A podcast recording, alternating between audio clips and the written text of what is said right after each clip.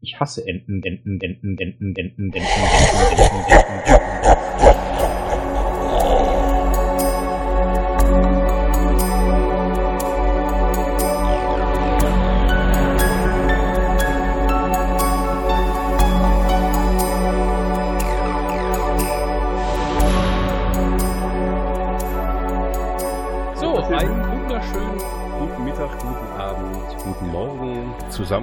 Willkommen beim Echo von Tolot, der ersten regulären Folge, in der wir uns mit der Staffel 1 der Vision Terrania auseinandersetzen und sitzen hier vor dem Computer hinter dem Mikrofon der Martin, Der Sven. Und der Ralf. der Ralf mit der Ente. Staffel 1. Wir befinden uns im Erscheinungsjahr 2011. Das legendäre Jahr 2011 mit dem äh, Weltkon in Mannheim, wo ja äh, Periroda Neo vorgestellt wurde. Ich würde sagen, wir fangen ganz klassisch mit der Heftzusammenfassung an. Was ist überhaupt in der Staffel 1 drin? Hat jemand Einsprüche, meine Herren? Mach mal ruhig. Keinerweise, genau. Wir springen dann schon ein, wenn du nicht mehr weiter weißt. Ich habe mir Notizen gemacht. Gut, also 2011 die Hefte der Staffel 1 Vision Terrania. Der, der Name wurde übrigens äh, im Nachhinein verliehen, ich glaube durch eine Fanabstimmung, wenn ich da recht informiert bin. Ja. Ja. Ja. Heft 1 wurde verfasst vom damaligen Expokraten Frank Borsch und trägt den wundervollen Titel Sternenstaub, was, man halte sich fest auf Englisch, Stardust bedeutet. Tada. Badam. Erster Kracher des Abends. Heft 2 steuerte Christian Montillon bei unter dem Titel Utopie Terrania, gefolgt von Der Teleporter von Leo Lukas, Ellerts Visionen von Wim Wandermann, Schule der Mutanten von Michael Markus Turner, dann schlug wieder der Expokrat zu in Band 6 mit Die dunklen Zwillinge, Die Flucht aus Terrania beschrieb Arndt Elmer und Hubert Hensel steuerte den Band Die Terraner bei. Ja, sind natürlich, wenn man da auf diese Liste guckt, da äh, klingeln natürlich sofort äh, 57 rodanistische Alarmglocken, würde ich sagen, oder? Ja, bis auf Frank Borsch sind das ja alles Erstauflagenautoren. Aber äh, mit irgendwem musste man ja auch starten, denke ich, ne? Ja, ich meine, Frank Borsch hatte ja damals schon äh, einiges zur Serie beigetragen und ähm, dann, ich denke, dass man den einfach dann ähm, als Expokrat ausgewählt hat. Aber wir Fans werden die Gründe nie erfahren. Das ist auch, glaube ich, äh, ganz gut so. Ich fand ja Sternenstaub damals schon, fand ich schon großartig. Der hatte, ich fand, der hat so, dass diese Aura von, von Aufbruch hat der damals für mich versprüht, dieser Titel.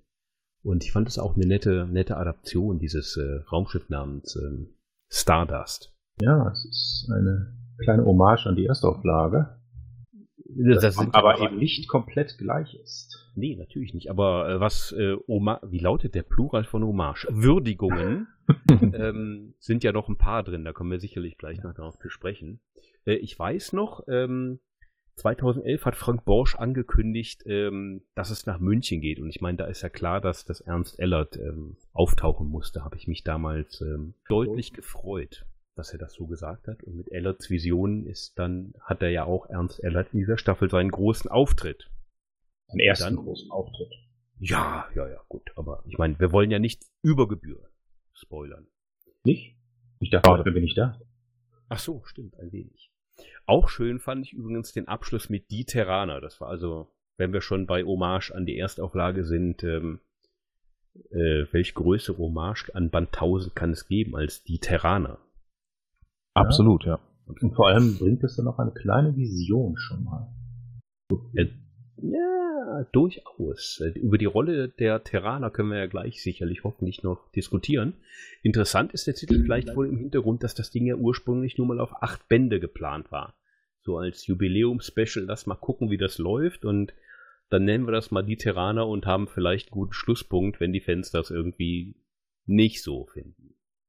Ja, mit acht Bänden hat er nicht ganz geklappt, ne? Wir steuern auf 200 zu, aber ja, Zum Glück. genau. Knapp dann.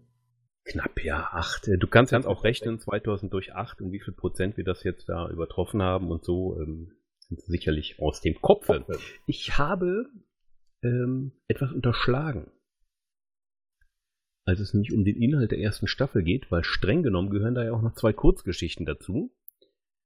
Und zwar die Frau im Mond und das Juwel im Lotus, die äh, ja in der Platin-Edition als Bonus-Tracks quasi dabei sind. Ja, es gab die Frau im Mond auch als Hörbuchgeschichte bei irgendeiner Sache als Bonus. Die habe ich nämlich auch. Äh, wahrscheinlich hat irgendwie Vorbestellung oder was auch immer. Ja, das war, das war bei den, oder? Ich glaube, bei den Silberbänden bei der Abo-Edition. Ja. Da gab es, meine ich, also wir schreiben es dann, glaube ich, in die Shownotes, äh, wenn ich gerade Riesenblödsinn laber. Aber ich meine, das war diese Abo-Edition. Da waren die dabei zu hören. Ja, ich habe die ganzen Kurzgeschichten als E-Book gelesen, weil es die auch noch mal ein. Richtig, die gibt's für, für dünnes Geld an jeder äh, E-Book-Verkaufsstelle. Ja, 99 Cent oder so pro. Äh, Glaubst du was, ne? Aber das, äh, womit wir dann gleich auch bei der Darreichungsform wären. Also ich als äh, Heftehaufen äh, Draufsitzer und Papierfetischist habe natürlich alle acht Heftromane hier stehen. Gibt das Ganze allerdings auch als E-Books. Ähm, Gibt sie auch im Staffelpaket? Die gab es auch als Staffelpaket, denn die ersten habe ich als E-Books jeweils äh, ja staffelweise genau, bezogen. Eine große Datei mit allen acht E-Books bekommen, oder? Nee, das waren, die sind ja, ich habe sie ja gekauft, als sie äh, rauskamen. Insofern kamen die einzeln. Nicht als ein großes E-Book, sondern tatsächlich als einzelne. Ah, okay. Müsste man dann nochmal gucken. Aber du bist ja auch, glaube ich, der Hörbuchspezialist. Ja, inzwischen Ende der 80er bin ich dann, oder nee, Ende der 80er habe ich aufgehört, zwischendurch mal. Äh, nee, äh, zwischendurch habe ich tatsächlich angefangen zu switchen auf Hörbücher, weil das Lesen geht zwar immer noch, habe ich nicht verlernt. Hm. Aber die Zeit im Auto musste ja auch irgendwie gefüllt werden. Das, und da passte das perfekt passt perfekt. Aber das ist nicht so wie, äh, wie die Silberbände mit Josef Tratnik äh, ihren Abo-Sprecher hat. Da sind, glaube ich, mehrere Sprecher beteiligt. Das sind mehrere Sprecher, richtig. Äh, ja. Und die wechseln sich ab, weil alle zwei Wochen ein Hörbuch zu machen, ist, glaube ich, auch ein bisschen viel für einen Sprecher. Ist schon, wäre, glaube ich, ein ordentlicher ähm, Angang. Ja. Das ist dann analog zur Erstauflage, ne? Da sind ja auch mehrere Sprecher, die sich abwechseln. Genau. Richtig, genau. Analog zur Erstauflage sind auch die äh, Sammelbände. Die heißen hier Platin-Edition und äh, sind im Gegensatz zu den Silberbänden nicht mehr geglättet, sondern wirklich schöne Bücher, wo vier Romane und eine Kurzgeschichte jeweils enthalten sind. Die sind dann leider, ähm, ich glaube, mit Heftroman 72 sind die letztes Jahr eingestellt worden, zu meinem großen Bedauern. Gibt's noch Dinge zur Darreichungsform. Haben wir was vergessen? Nee, ich glaube, das sind alle Varianten. Natürlich gab es den ersten Band auf dem Weltcon dargereicht an die Anwesenden direkt. Richtig. Da gab es diese, diese, diese Special Edition mit äh, Illustrationen von Marisanne. Ja. Richtig. Und ich ärgere mich noch heute, dass ich zwar ähm, Autogramme von Dirk Schulz und Frank Borsch da drin habe, aber Marisanne ähm, verpasst habe auf den Weltkon. Jetzt hätte ich tatsächlich ein dreifach signiertes Exemplar in der Sammlung stehen. Ansonsten haben wir alle Versionen. Wir haben sie zwar nicht mehr alle, aber alle Versionen, denke ich, ist, äh, kann man so stehen lassen. Ich habe sie noch nie alle gehabt. Warum auch? Es ist ja fürchterlich langweilig, alle zu haben. Genau. Es reicht ja, wenn man so viele Stimmen im Kopf hat, nicht? Ja, ja. Nee, überleg mal, wie, wie, das wäre, so Gefühlskomplettest, äh, so alle zu haben. Nee, hör auf. Wir schweifen ab. Äh, Handlungszusammenfassung. Ihr wollt nicht, dass ich das schon wieder laber, oder? Na, selbstverständlich. Na gut. Es ist ja für also, Handlungszusammenfassung. Ich versuche das kurz und knapp, weil das meiste kann man eh in der Peripedia lesen, aber damit wir wenigstens wissen, äh, worüber wir uns hier unterhalten, ähm, versuche ich mal kurz zu erzählen.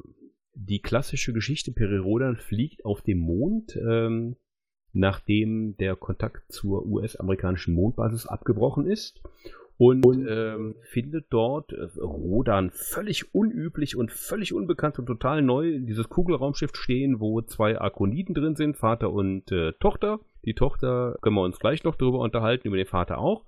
Das ist die klassische Neuerzählung des ersten Bandes von Karl Herbert Scheer.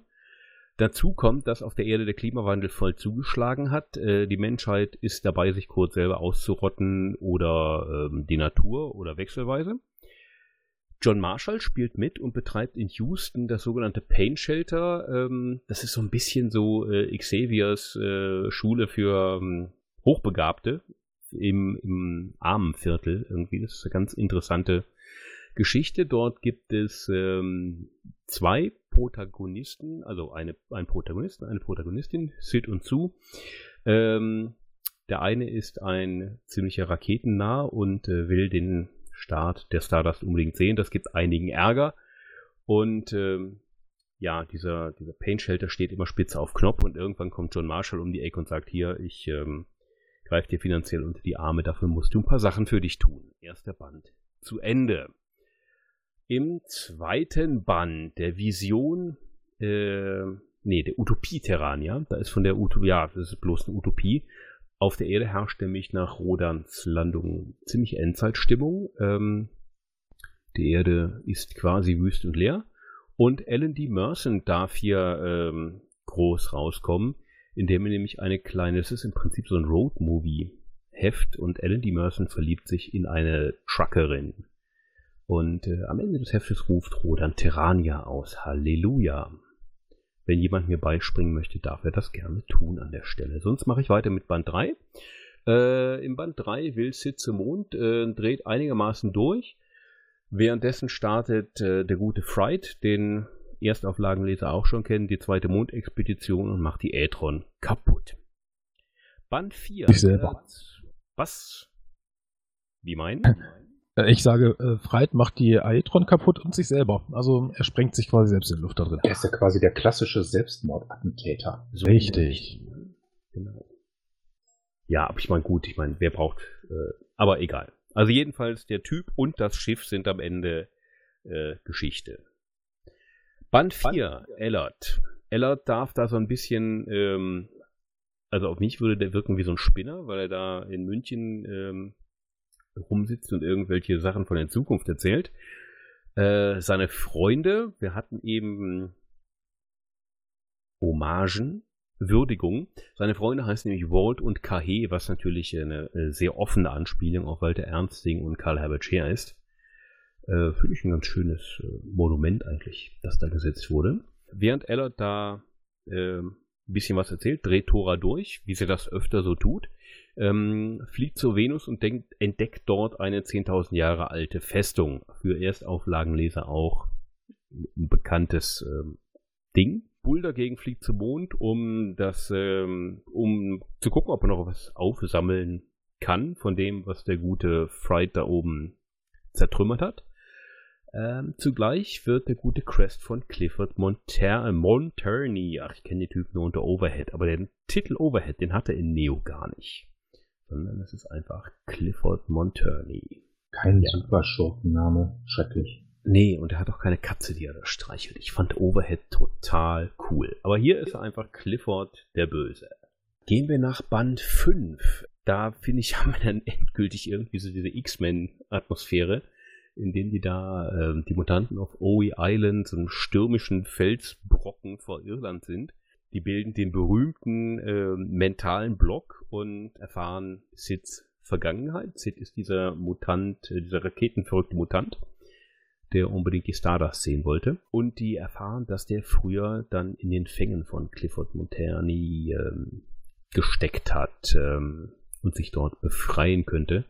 Die Geschichte ist so fürchterlich, dass da auf diesem Felsen im Atlantik sofort das Mutantenchor gegründet wird und beschlossen wird, dass man da also den guten Rodern zur Hilfe kommen muss.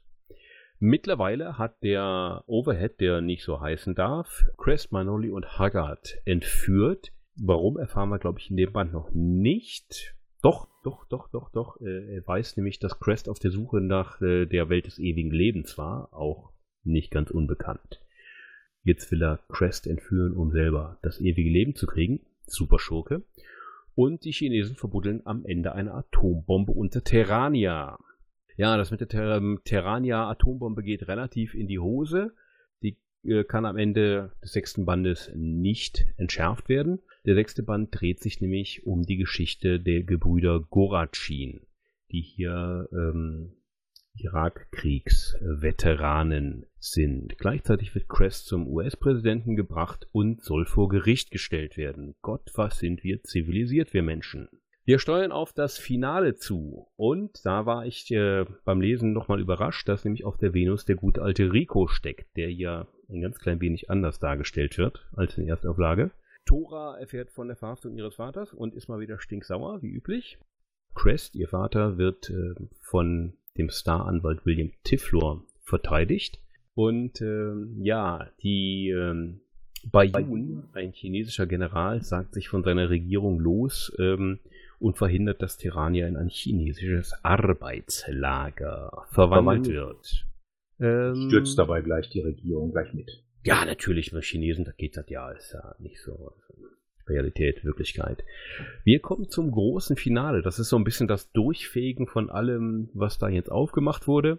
Crest wird natürlich da äh, rausgehauen von seinen terranischen Kumpels. Monterni kann gegen äh, Rico nichts aussetzen, weil das ja der Superroboter und da kann er mit seinen Psychokräften nicht irgendwie dran. Und das fand ich ganz interessant.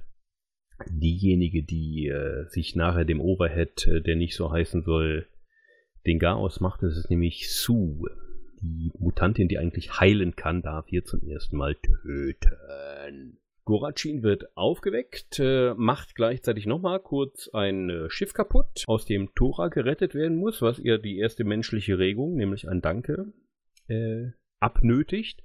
Und am Ende ruft Rodan die Terranische Union aus, die Terraner. So, jetzt habe ich genug erzählt, ihr seid dran. Eine schöne Zusammenfassung. Ja, finde ich doch auch. Ja. Wobei der Paint Shelter war eigentlich keine Schule für Mutanten oder so etwas, sondern eigentlich nur für heimatlose Jugendliche. Stimmt. Aber interessanterweise waren da aber gleich zwei Mutanten drin, die dann Moment. später auch äh, ins Mutantenchor kamen. Eigentlich waren da ja drei Mutanten drei, drin, genau. weil der Leiter war nämlich auch. Ja, äh, stimmt. Also ja, da kommen wir dann ja quasi so schon zu den Parallelen, die man bei den Figuren von Neo der Erstauflage sehen kann. Es sind ja einige Figuren wirklich äh, übernommen worden. Am ja, Anfang auch noch, William Tiflo, aber wir haben auch wesentlichere. Am Anfang sind die auch noch äh, sehr ähnlich zu den Figuren in der Erstauflage. Aber schon in den ersten acht Bänden, gleich in dieser ersten Staffel, äh, wandelt sich das ja auch. Fangen, fangen wir doch mal hm? Fangen wir doch mal mit John Marshall an. Also John Marshall ist der, der in Neo das Pain Shelter gründet. Ich glaube, der ist, äh, ist, der ist doch Banker ja. und hat keinen ja. Bock mehr darauf. Ne? Und genau. entdeckt jetzt sein soziales Gewissen. Was ist denn der in der Erstauflage? In der Erstauflage ist er auch Banker, also er ist ein Bankangestellter, kein mhm. Bank, großer Banker oder sonstiges, sondern mehr ein Bankangestellter. Also ich habe mir da in Neo so einen, so einen klassischen Investmentbanker vorgestellt. Also. Ja, ja, in der Erstauflage, da kannte man das doch, glaube ich, noch gar nicht so in der Form. Er war einfach ein Bankangestellter, der einen Banküberfall gemeldet hat, weil er eben Telepath war und äh, deswegen äh, konnte man diejenigen Bankräuber direkt fassen und dadurch ist Perry auf ihn aufmerksam geworden und hat ihn sich gleich eingesackt. Hier ist es ein bisschen anders.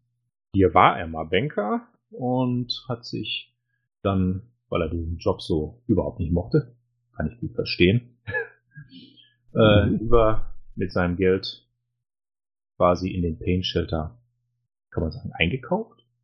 Kann man das sagen? Ja, ich weiß nicht. Also, er hat zumindest sein Geld dafür verwendet, um seine Ersparnisse dafür verwendet, den Pain Shelter weiterzuführen. Der, der, hat, der hat doch diese Stiftung gegründet. Ja. Genau, ja. und hat sich dann um die Jugendlichen gekümmert. Ja. Mehr oder weniger gut. Das äh, ging zwar ein bisschen in die Hose während der Staffel, äh, gut, das führte dann eben auch zu der Erkenntnis, dass sie Mutanten drin haben. Und er ist doch hier wesentlich stärker, wie eigentlich die meisten Figuren, äh, charakterisiert worden, auch sein Innenleben. In der Erstauflage war er eben, ja, ein Telepath, das war's dann, und Leiter des Mutantenkurs. Hier darf er dann gleich am Anfang äh, telepathisch den Tod einer bekannten, einer ihm bekannten Polizistin miterleben, was ihn natürlich auch gleich äh, richtig fertig macht. Stimmt, diese Szene. In dieser Schießerei im Shelter, ne? Ja, Ja. genau. Genau. Und was ich schön fand, also er hat ja da diese, diese Human Health Foundation, ähm, die, die seine Freundin oder was auch immer das für ihn ist, äh, seine Geliebte, seine Affäre, keine Ahnung, ähm, die das da für ihn quasi managt. Und äh, da gibt's ja diese, diese schöne Szene in dieser Gated Community. Das war ja das, was so damals auch 2011 ähm, relativ stark in den Medien propagiert oder nicht propagiert, in den Medien berichtet wurde, dass es das eben gibt. Und das fand ich dann nett, dass er, dass er da auch noch, auch noch jemand an seiner Seite haben darf. Und da taucht ja auch, taucht ja auch gegen Ende, taucht natürlich auch ein alter Bekannter auf. Der alte, schwerreiche Homer G. Adams. Genau. Der gründet im Grunde genommen das Mutantenchor, indem er sich die ganzen Mutanten da auf diese Insel holt. Und auch dann hinterher Perry, was Perry? Retten lässt in Australien Ja, genau. von Rastschubai. Ich glaube, ähm, Adams war es auch, der im ersten Moment die Idee hatte, das Ganze zu so einer Art Mutantenschule umzubauen, also den Shelter. Ähm, der wollte nämlich die Schulden tilgen ähm, und hat aber als Gegenleistung eben dafür verlangt, ähm, hier, du nimmst so ein paar Leute auf, die ich dir bringe. Ich wollte halt ähm, speziell begabte Menschen ähm, im Shelter haben.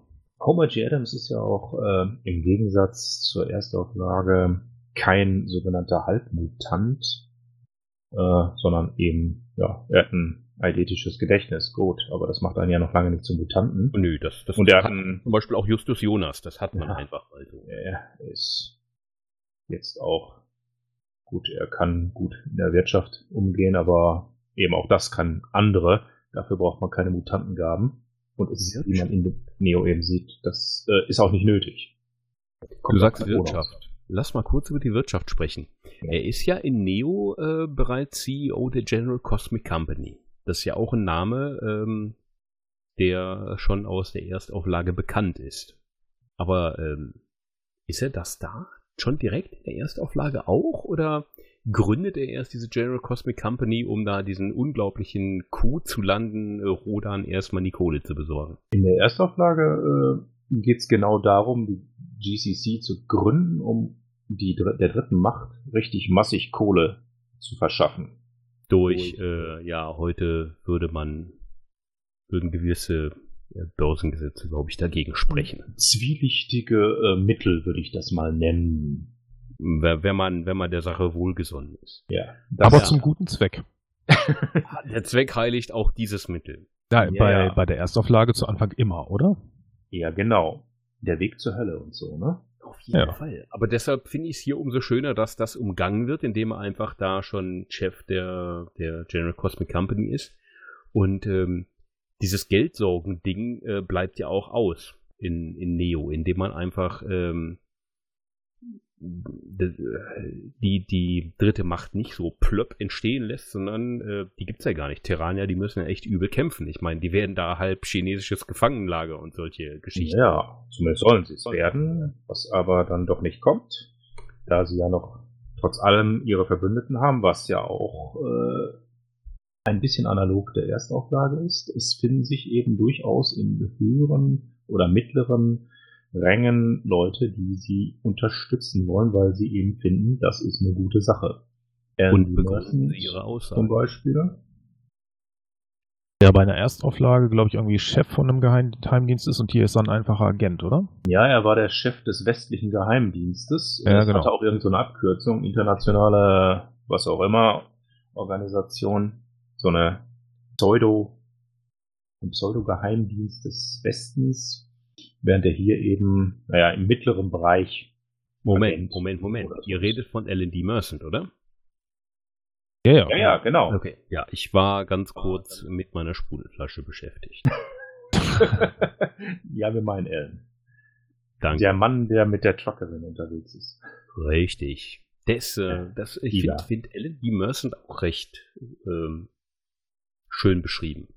Da dieses kleine, kleine Hutzelmännchen. Ich habe mir da irgendwie so äh, Higgins in äh, abgehalftert vorgestellt. irgendwie. Hatte ich beim Lesen vor Augen nochmal. Die Frisur würde passen.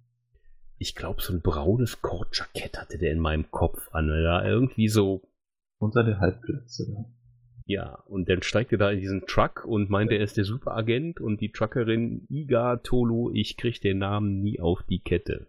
Tolo, keine Ahnung, Tolo Zieski, was weiß ich, äh, hat ihn da, glaube ich, in drei Sätzen um den Finger gewickelt und sagte mal, pass mal auf, Kleiner, so nicht. Das fand ich, fand ich wirklich schön, diese Szene. Wie er da mit seinem Benzinkanisterchen über die Straße läuft. Wo will der eigentlich hin? Warum Ja, wird er eigentlich von dieser Truckerin mitgenommen? Sie hat ein gutes Herz. Der will doch tatsächlich, der, der will da hin, oder? Der will nach China fahren, oder? Ja, ich glaube auch. Ja, da fährst du natürlich mit dem Auto hin, ne? Tulotsieki heißt sie. Tulu, wie auch Schön, immer, ja. schön finde ich ja auch ihren Spitznamen, Wonderbra. Wonderbra. Nennen wir sie doch einfach Wonderbra. Christian Das sagt ja gleich wird- etwas über ihre Oberweite aus. Nein, genau das nämlich eben nicht. Das, ähm, mit diesem Vorurteil räumt sie ja dann im 37. Satz auf, dass sie eben das genau irgendwie nicht hat. Ich glaube, da gab es so eine Szene. Was ich besonders äh, gut fand, war die Art und Weise, wie man mit der Figur des Flipper umgegangen ist. Neo. Und zwar, in der Erstauflage ja ziemlich, äh, äh, naja, wie soll man sagen, er wurde abserviert. ja, der ist da und dann ist er tot, oder? Ja, in, der, in den Silberbänden ist er sogar, äh, ja, verschwindet er komplett aus der Geschichte, nachdem sie gelandet sind und man ihm gesagt hat, ja, du kannst jederzeit gehen. Und Ja. dann nimmt man ihn mit und dann ist er weg. In, Ja. den, in den Heften selbst äh, wird er ja nochmal verhört und stirbt dabei. Und hier hatte er ja bis Band 8 im Grunde genommen, oder war es Band 8 oder was? Ja, Band 8.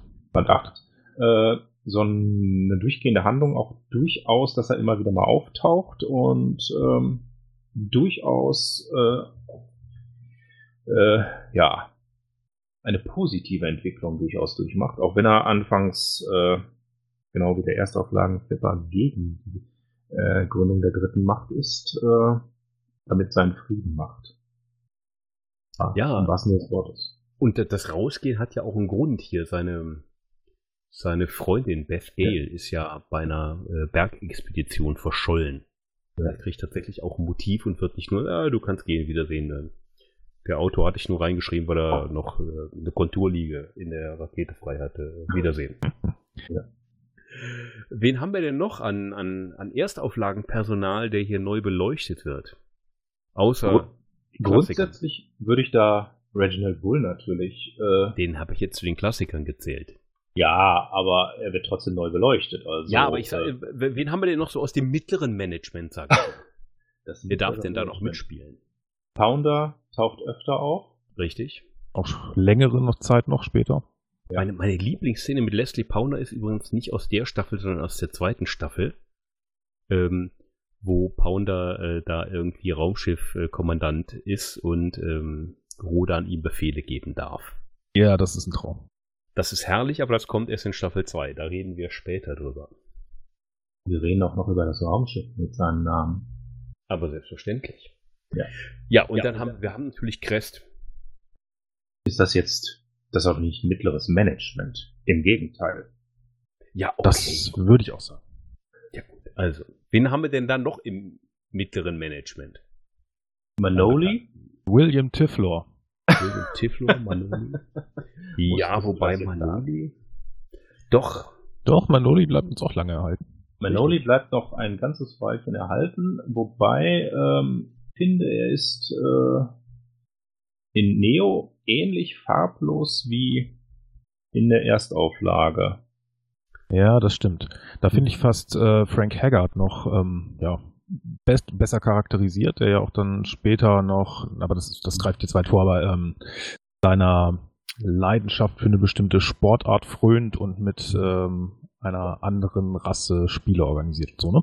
Ja, äh, also den finde ich, finde ich gut.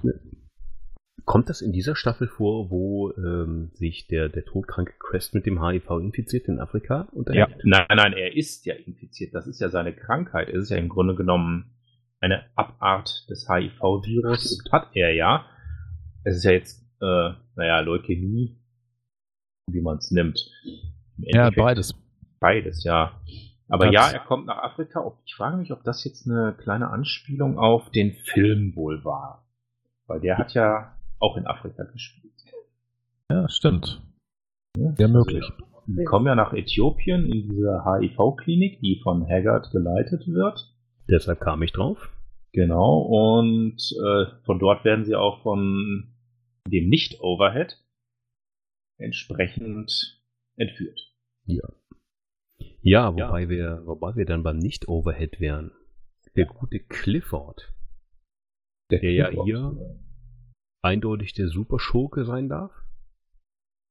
Ähm, auch über relativ lang ähm, ist er eigentlich der, also einer der Schurken der Staffel. Und in der Erstauflage darf er ja mal irgendwie drei, vier Hefte mitspielen und dann ist das Thema auch wieder durch. Weil er auch hier, wie viele Figuren in Neo, wesentlich äh, glaubwürdiger ist und hey, er hat ein vernünftiges Motiv, könnte man sagen. Ja, genau. Er ist nicht nur Superschurke, sondern man versteht auch, warum er so ist, wie er ist. Ja. Erzähl. Naja, also ähm, ja, da, da, muss man ja weit ausholen. Ne? Also mit ja, seinem Kumpel, mit seinem Kumpel Goracin, also dem einen Goracin, ich glaube Ivanovic, ähm, oder mit beiden, war er ja im Irakkrieg. Ähm, alle wurden sie da irgendwie verwundet. Ähm, dann später hat Ivanovic Goracin in Mexiko ein Forschungseinheit, Institut, wie auch immer man es nennen will, aufgebaut, äh, um parabegabte Menschen zu erforschen und ähm, deren Fähigkeiten irgendwie für die Regierung nutzbar zu machen. Äh, da ist er dann dazugestoßen, war eigentlich nur der Angestellte von Goracin und seine große Liebe hat da irgendwie auch gearbeitet. So. Und beim Fluchtversuch von Sid Gonzalez, dem einen Mutanten, der dann später im äh, Pain Shelter ist, ist seine Freundin ums Leben gekommen. Ich glaube, das war so der letzte Auslöser, der dazu geführt hat, ähm, dass irgendwie ein Schalter umgelegt wurde. Der Racheschalter. Genau. Yeah. Ja gut, aber wie jeder, wie jeder gute Bösewicht heutzutage hat er eben seine, seine Backstory und seine schwache Stelle und wir können auch verstehen, warum er, warum er böse ist. Nicht einfach nur so, hey, ich bin jetzt hier, pol euch alle um. Ja, wobei diese ja dann auch hinterher sogar noch ein bisschen erweitert wird, als er erfährt, dass Crest auf dem, der Suche nach dem Planeten des ewigen Lebens ist. Und ja, das ist natürlich ein Ziel, das kann man sich auch dann stecken. Ne? Das nimmt er sich dann auch an und möchte dann gerne wissen, wie er da rankommt. Wie fandet ihr, dass die Gorachins ähm, diesmal keine siamesischen Zwillinge sind, sondern Einerseits, also die waren ja siamesische Zwillinge, wurden nur in, bei Neo getrennt. Ähm, aber grundsätzlich war es für mich erstmal so ein bisschen verstörend und ich habe auch äh, einen Moment gebraucht, bis ich gerafft habe, dass, die, dass der Typ nur einen Kopf hat. einerseits, einerseits war es ja ein bisschen äh, schade, dachte man sich, hey, da ist jetzt diese tolle Figur aus der ersten Auflage mit den zwei Köpfen nicht da. Ach, schade, schade. Äh, das wäre doch mal ein exotisches Element. Andererseits natürlich ähm, hat man hier wahrscheinlich ein bisschen mehr auf Realismus gehen wollen. Und ja, da sind siamesische Zwillinge natürlich passender. Du redest ja. von äh, Realismus bei Mutanten. Gewagte These. ich ja, weiß nicht, ich habe die, die, die, die beiden Gorachins in der Erstauflage irgendwie. Ich, ob das, ich, also ich verbuche die so ein bisschen unter äh, unter, unter ähm, Faszination dafür, dieses, dieses äh, wird ja oft auch als also der klassische, die klassischen Gorachins werden ja oft auch als Monster dargestellt oder als Monster eingesetzt. Und vor diesem Hintergrund finde ich es einfach gut, dass sie diese Rolle hier eben nicht spielen. Und sie müssen jetzt in diesem Fall auch nicht gemeinsam agieren, um irgendwas anzuzünden. Was sie aber, aber können. Also zumindest Ivan Goracin. Ja, beide können das. Beide können es alleine. Ja. Brauchen zwar also, eine gewisse Zeit, um das wirklich zu kontrollieren. Zumindest Ivan später, weil der liegt ja im Koma. Anfangs. Hm, ja. Aber ja, sie können es. Aber der erwacht ja und bombt erstmal Thoras Raumschiff weg, weswegen die überhaupt gerettet werden muss, ne? Ein Beiboot. Ja, ja gut, aber äh, ja. Ja, wobei ich finde das schon komisch. Der wacht auf und macht erstmal das Raumschiff kaputt. Ich fand das irgendwie. Hm. Ja, das war, er war ja beeinflusst. Hm, ja, gut. Für mich sieht das so wie der Knaller am Ende aus. Das wäre irgendwie eleganter gegangen, aber ich. Keine Ahnung. es geht eben eine Menge kaputt. Und was sich eben auch ein bisschen durch Neo durchzieht, äh, die ganze Technologie, die man dort theoretisch haben könnte, hat man nicht, weil immer alles kaputt gemacht wird. Ja, das ja, ist leider. Wobei ich das auch, auch, auch realistisch irgendwo finde. Ich meine, stell dir mal vor, jetzt würde hier so ein Arkonide in deinem Vorgarten sein, wie Weiland in dem guten alten Louis Define-Film und deine Kohlsuppe haben wollen. Ähm, die Technik verstehst du nicht. Und ich glaube nicht, dass du das irgendwie glaubwürdig beschreiben kannst, dass du dich in dieses Raumschiff setzt und damit mal lockerflockig wegfliegst. Und es gibt keine Hypnoschulung. Nee, null. Stimmt, das gab's ja in der Erstauflage. Komm ja, so eben, klick alles dir ein vom Pferd, während ich dich hypnotisiere. Ja, da ist nix. Und auch keine Psychostrahler. Ja, Gott sei Dank. Ja. Und ich meine, dieses Motiv, was kaputt zu machen, vor dem man vielleicht potenziell auch Angst hat, finde ich auch noch mal glaubwürdiger als eine Hypnoschulung. Und äh, Tirania ist ja jetzt auch nicht so der strahlende Held am Ende der acht Das ist, ist ja mehr so eine Utopie eben, eine Vision, Terrania. Kommt hm. zu uns, kommt zu uns. Wir bauen was auf. Wobei das Aufbauen der Stadt, das machen ja mehr die Roboter. Das machen arkonidische Roboter und da, wo sie nicht bauen, ist äh, Terrania erstmal auch äh, eine Zeltstadt in der Wüste. Richtig. Und, aber da zeigt sich dann aber auch durchaus die Überlegenheit, auch an manchen anderen Stellen, der arkonidischen Technik, die weit, weit über das hinaus, das hinausgeht, was die Arkoniden in der Erstauflage hatten. Nämlich was äh, eben Robotertechnologie und Nanotechnologie angeht. Die Schiffe reparieren sich auch durchaus mal wirklich selber. Da muss man jetzt nicht irgendwelche Sachen austauschen. Das wurde zwar in der Erstauflage durchaus bei kleinen Geräten mit Selbstreparatur, Automatik angesprochen, aber äh, zumindest in der ersten Staffel von Neo wurde das wesentlich mehr reingebracht. Raumschiffe können sich selbst reparieren durch Nanotechnologie. Und die Roboter, die bauen mal eben, ein paar Roboter bauen sich mal eben so eine Stadt auf. Inklusive dem Stardust Tower. Ja gut, aber Nanotechnologie war ja auch etwas, was 2011 in den populärwissenschaftlichen Magazinen dann auftauchte. Ja. Und äh, auch für breite Massen zum ersten Mal bekannt war. Und in der Erstauflage taucht es dann ja auch auf. Also, hm, können wir doch sicher dafür auch brauchen. Nein, es gibt kein Crossover. Erstes Fricksches Gesetz. Genau. Genau. Außer äh, Ernst Ellert. Außer was? Außer Ernst Ellert, der darf überall auftauchen. Ja, aber es ist ja ein anderer Ernst Ellert und ähm, was ist das? Ah, da bin ich mir ja nicht so sicher. Da bin ich mir auch noch nicht so sicher. Der Erstauflagen Ellert, der momentan da ist, äh, der hat gewisse äh, Parallelen zu den Neo Ellert. Ach so. Weil das Vielleicht. ist ja auch wieder der alte Ellert. Doch ein Multiversum. Wir werden es hm. irgendwann erfahren. Sag nur Scherung. Oh, hallo. Er hat das böse Wort gesagt. Er hat das böse Wort gesagt. Ach ja, Entschuldigung. Wir reden In über Neo gibt es keine Scherung. Nein. Aber es gibt Cookie. Aber nein, nein, nein, der kommt auch erst in der das nächsten Folge. Alles gut. Fangen wir nicht mit Cookie an. Nein, ich fange nicht mit Cookie an. Es ist schlimm genug. Nein, ich finde ja äh, Julian Tifflor auch in Ordnung. Ich finde es ja schön, dass sein Vater da ist und auch Anwalt sein darf. Finde ich super. Haben wir das mittlere Management und die Schurken damit durch? Also die bekannten also das, Schurken.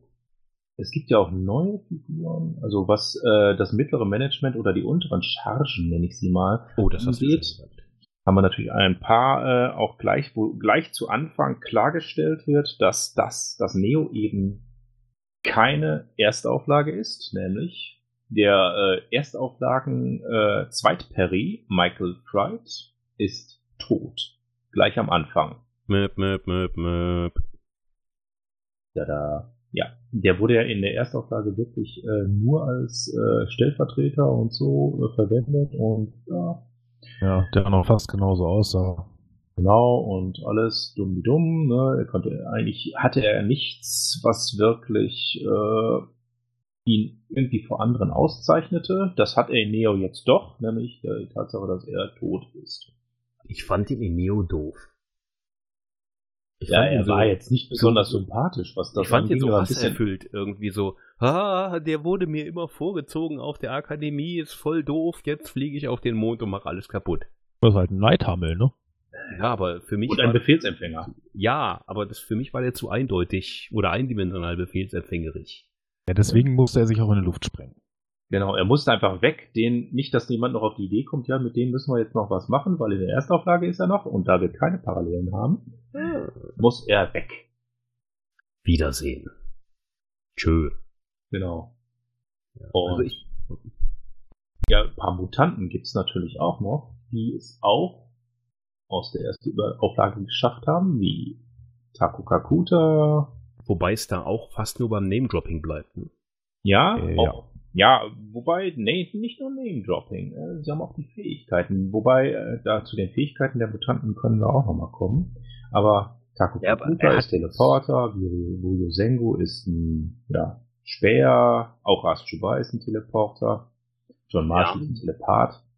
Wobei Das- ich hatte, ich hatte Hm. nicht das Gefühl in Neo, also in der ersten Auflage hatte ich immer das Gefühl so, hey, wir haben ein Problem, lass uns einen Mutanten erfinden und uns ihm einen, ihm einen komischen Namen geben. Das fand ich so ein bisschen unaufgeräumt und irgendwie so, wir haben keine Lösung für das Problem, bam, lass uns einen, einen Mutanten erfinden. Das fand ich jedoch wesentlich schöner gelöst. Ja, Ja, vor allem, weil die Mutanten etwas anders funktionieren, ne? Erzähl. genau. Naja, grundsätzlich ähm, in der Erstauflage, du hast einen Telepathen, der liest halt Gedanken, so viel er will, also gefühlt. Ähm, das funktioniert in Neo ja nicht ganz so und speziell bei äh, Sid Gonzales, der sich dann zwischendrin verausgabt, zu viele Teleportersprünge macht, ähm, die verbrennen dabei halt so viele Kalorien, dass man zusehen kann, wie sie dünner werden und Energie verbrauchen und irgendwann zusammenklappen. Ähm, sodass die Mutanten in Neo nicht so potent sind wie die in der Erstauflage und dementsprechend auch nicht die Allzweckwaffe, die man vom Original Roden kennt. Dafür ist es die ideale Schlankheitskur. Das stimmt, ich hätte das auch gerne manchmal. Ja, Sid Gonzales schafft es, von einem pummeligen Teenager zu einem schlanken Typen zu werden. Das alles nur durch Rumspringen. Wir Ja. müssen dafür zu Zumba-Kursen gehen und Geld bezahlen. Ich prangere das an. Ja. Ja. Genau. Man muss auch mal einen flachen Karlauer machen können, oder? Oh, oh, oh. Es kommen auch ein paar mehr Arkoniden rein, oder sollte ich sagen Halbarkoniden, nämlich zwei Stimmt. genau gesagt. Nicht Quinius Doctor zum Beispiel, die auch eine etwas weiter ausgedehnte Rolle hat, noch, auch noch in weiteren Staffeln Hm. und die später, so- nach der es später sogar ein Raumschiff benannt wird. Mhm. Und die dürfen tatsächlich auch in der Handlung mitspielen. Das heißt, äh, nicht alle Arkoniden auf der Aetron sind doof. Und äh, liegen unter ihren Messingspielhauben. Ja, ähm, uh, uh, uh, schon wieder hier Crossover-Erwähnung. So geht das nicht. Das, Ja. da, echt. Also wirklich. den Namen Soll nicht- ich dir auf die Finger hauen? Nein, au! Au! Virtuell bist du die Finger gehauen. Na bitte. Also wirklich. Also, echt. Also zumindest die Halbarkoniden haben eben noch was drauf, deswegen sind sie wahrscheinlich auch an Bord des Schiffes. Die Besatzung ist zwar auch jetzt nicht wirklich besonders groß, da die arkonidischen Raumschiffe auch durchaus wesentlich automatisierter sind als in der Erstauflage. ja, und ich sag mal so, wenn ich die Welt des ewigen Lebens suchen würde, würde ich jetzt vielleicht auch nicht die Riesenbesatzung mitnehmen, oder? Und die wollen ja vielleicht das noch ab. Hm. Hm. Hm, hm, wer weiß. Aber, Aber- wir werden ja über die Arkoniden noch genügend, über die Neo-Arkoniden noch genügend erfahren. Genau, da gibt's noch genug zu hören oder zu lesen. Da muss man jetzt nicht so unbedingt. Ich fand das so schön, dass der erste Arkonide, der auf die Erde kommt, erstmal vor Gericht gestellt wird. Hatte ich Spaß. Hat er ja auch verdient. Ja, auf jeden Fall. Ja, es ist immerhin, er hat die. Hat er das eigentlich gemacht oder was Tora? Ich glaube, Äh, das war Tora. Sie war die Kommandantin. Also hat sie das befohlen. Er ist ja nur eigentlich nur der wissenschaftliche Leiter der Expedition. Wenn es um was kaputt machen geht, war es immer Tora. Ja, Ja. sie macht ja auch Dinge kaputt. Ne? Gibt es Sowas irgendwas, was Tora nicht kaputt macht? Gewisse Sehenswürdigkeiten, die sie kaputt macht. Später wird Tora echt handsam. Ja, naja, ganz so handsam Na, ist sie ganz momentan nicht. auch nicht. mehr. Aber sie zerstört keine Eiffeltürme mehr. Hm? Nee. Ja. Ja, das wird ja auch später nochmal erwähnt, so in, in einer äh, Geschichte. Nein, es ist keine Geschichtsstunde. In den aktuellen Bänden wird das nochmal erwähnt. Sie Ja, ich- kaputt auch älter. Zwar wenig in Neo, aber sie wird auch älter. Äh, ich glaube, Perry zieht sie irgendwann damit auf oder einer der beiden Söhne oder so. Aber das ist jetzt Nee. äh, gespoilert hier. Ja, wir wollen hier nichts verraten. Nein? Nein? Ach, nee. wir bleiben in den ersten acht Bänden. Genau. Ähm, ja, und damit reden wir eigentlich schon über die Top-Riege der äh, Erstauflagen ähm, Bekanntheit, äh, bekannte Namenträger. Tora und Crest, äh, die da auf dem Mond gestrandet sind mit einem kleinen Motorschaden und da eben mal den Reifen wechseln müssen. Ja. Ähm, die, also ich hatte den Eindruck, dass die sich nicht sonderlich unterscheiden. Ursprünglich nicht, würde ich auch so sagen. Also ich Also- rede jetzt nur von den ersten acht Bänden. Ne? Ja, ja. Ja, ja, also, ja. Da bin ich bei dir. Genau, also Crest, äh, naja gut, Crest ist vielleicht nicht ganz so zuvorkommend wie der Erstauflagen-Crest. Da, Da war er der weise alte Mann und ähm, und der hat ja sofort alles rausgegeben, was nur geht, ne? Genau, Und- weil er ja in den, in den Terranern die neuen Arkoniden, die er total verweichlicht und tralala und Gedöns und ja, da ist er schon sehr. Mhm. Oh, aber. Tora, Tora ist so, naja, so ziemlich eins zu eins erstmal übernommen worden. Da konnte man auch nicht wirklich was besser machen. Nee, das Ja, ist eine so 1A, top schlecht gelaunte Blondine. Ja, die auch gerne mal um sich schlägt, äh, beziehungsweise schießt. Mit allem, was so da ist. Ja. Steht im Weg, was will, egal. Und in, der einzige Unterschied ist vielleicht, dass in Neo noch viel mehr Grund dazu hat, das auch wirklich zu tun, was sie dann ja auch tut. Während, Mehr Grund, Neo was zu tun. Erzähl, welchen Grund sie hat. ja, die Entführung von Crest äh, ist ja nun wirklich Grund genug, dass sie mal eben den Eiffelturm einschmelzt. Kann man wohl so sagen. Ja. Ne? Also bleiben wir mal bei dem, beim Eiffelturm, sind ja noch ein paar andere Sachen kaputt Dass gegangen. diese Und sie war- Barbaren sich da ähm, erdreisten, ihren Vater vor Gericht zu stellen. Oder Genau. Und sie war ja noch äh, relativ freundlich da. Ne? Sie Ja. hat ja vorher angedroht, sie zerstört die Erde und hat dann nur den Eiffelturm geschreddert. Also Ja, gut, das hatte sie in der Erstauflage auch äh, angekündigt, dass sie das könnte. Und Ja, Moment, in der Erstauflage brennt sie ja nochmal erstmal ein Loch in die Sahara, oder? Das war nicht auf ihre Veranlassung, das war Perrys Wunsch. Richtig. Er hat gesagt, ähm, wollen wir mal eine kleine Demonstration machen, wozu wir fähig sind? Und dann schießt sie mal eben von der Rückseite des Mondes ein Loch in die Sahara. Äh, Moment. Mit welcher Waffe? Naja, wahrscheinlich dieselbe Waffe, mit der sie dann äh, später die Atombombe unter der Stardust vernichtet hat. Ne? Den, wie nannte man das da irgendwie? Ich glaube, mysteriöse Superwaffe. Keine Nee, das Ding hatte tatsächlich einen Namen, äh, wo das Ding in einem bestimmten Punkt konzentriert wurde, die Energie, und dort erst ihre Wirkung entfaltet hat. Ahnung. Ja, ich kann mich gar nicht mehr dran erinnern, aber wenn du das sagst, Ja. wird so sein. Äh, ja, ich dachte damals immer, äh, das müsste es dann wahrscheinlich auch da gewesen sein, weil äh, es sei denn, sie hatten ein Beiboot wieder genommen, weil von der Aetron, wenn die auf der Rückseite des Mondes ist, dann äh, ja. Naja. Ja, da schießt sie um die Ecke. Jetzt stellt euch nicht so an, echt. Ach, die hat wahrscheinlich Spiegel. Ja, Raumkrümmung und so und ja, ja. ein paar kleine schwarze Löcher im Weg und keine Ahnung. Übrigens hat uns gerade noch niemand Ente gesagt. Ich möchte das nur kurz einwerfen. Wo ist eine Ente? Da war eine Ente Danke. im Weg und So, die hat das dann reflektiert. Über, Ban äh, über Ente gespielt. Ja. Großartig. Äh, Reginald Bull. Ja. Die Nummer zwei. Der ist wesentlich besser dargestellt und das zieht sich auch weiter in der Zukunft noch. So raus. Ja, Ja, das Äh, kann er ist ist nicht mehr der Pausenclown. Denn das war ja in der Erstauflage ein wenig. Ja, das fängt ja schon bei seinem Spitznamen an. In der Erstauflage heißt er ja durchgehend Bully. Ähm, bei Neo kommt dieser Spitzname nicht einmal vor, er heißt Reg. So. Ähm, das alleine macht ihn schon weniger pausenclownig irgendwie. Ja, das liegt aber auch wohl daran, dass man ihn zum Beispiel auch in den USA bei der ersten Übersetzung nicht Bully nennen durfte oder Bully, Ja, ja, ja. weil das äh, kommt da nicht so gut und das hat man dann irgendwann auch erkannt, dass das kein guter Name ist für eine positive Figur. Und da ist natürlich der Spitzname Reg viel passender. Ich, ich empfand ihn aber in Neo als deutlich gleichwertigeren Partner. Ja. Nicht so dieser, dieser, dieser Sidekick mit den komischen roten Haaren irgendwie.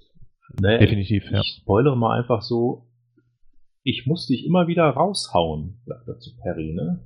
Und Stimmt. Keine Sorge, wenn du mal wieder rausgehauen werden musst, bin ich da. Und das stimmt dann ja auch.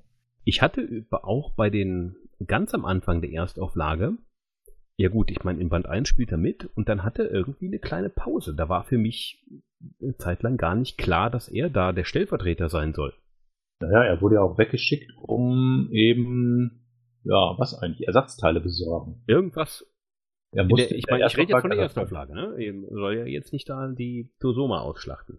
In der Erstauflage war eine Hm. Zeit lang, die Ja. ersten drei, vier Hefte war er ja abgemeldet und war erst, er wurde zwar erwähnt als, als Stellvertreter Peri Rodans, hat diese Rolle eigentlich aber erst ein paar Hefte später gekriegt. Und hier ist er ja, ähm, ja, was ist er hier?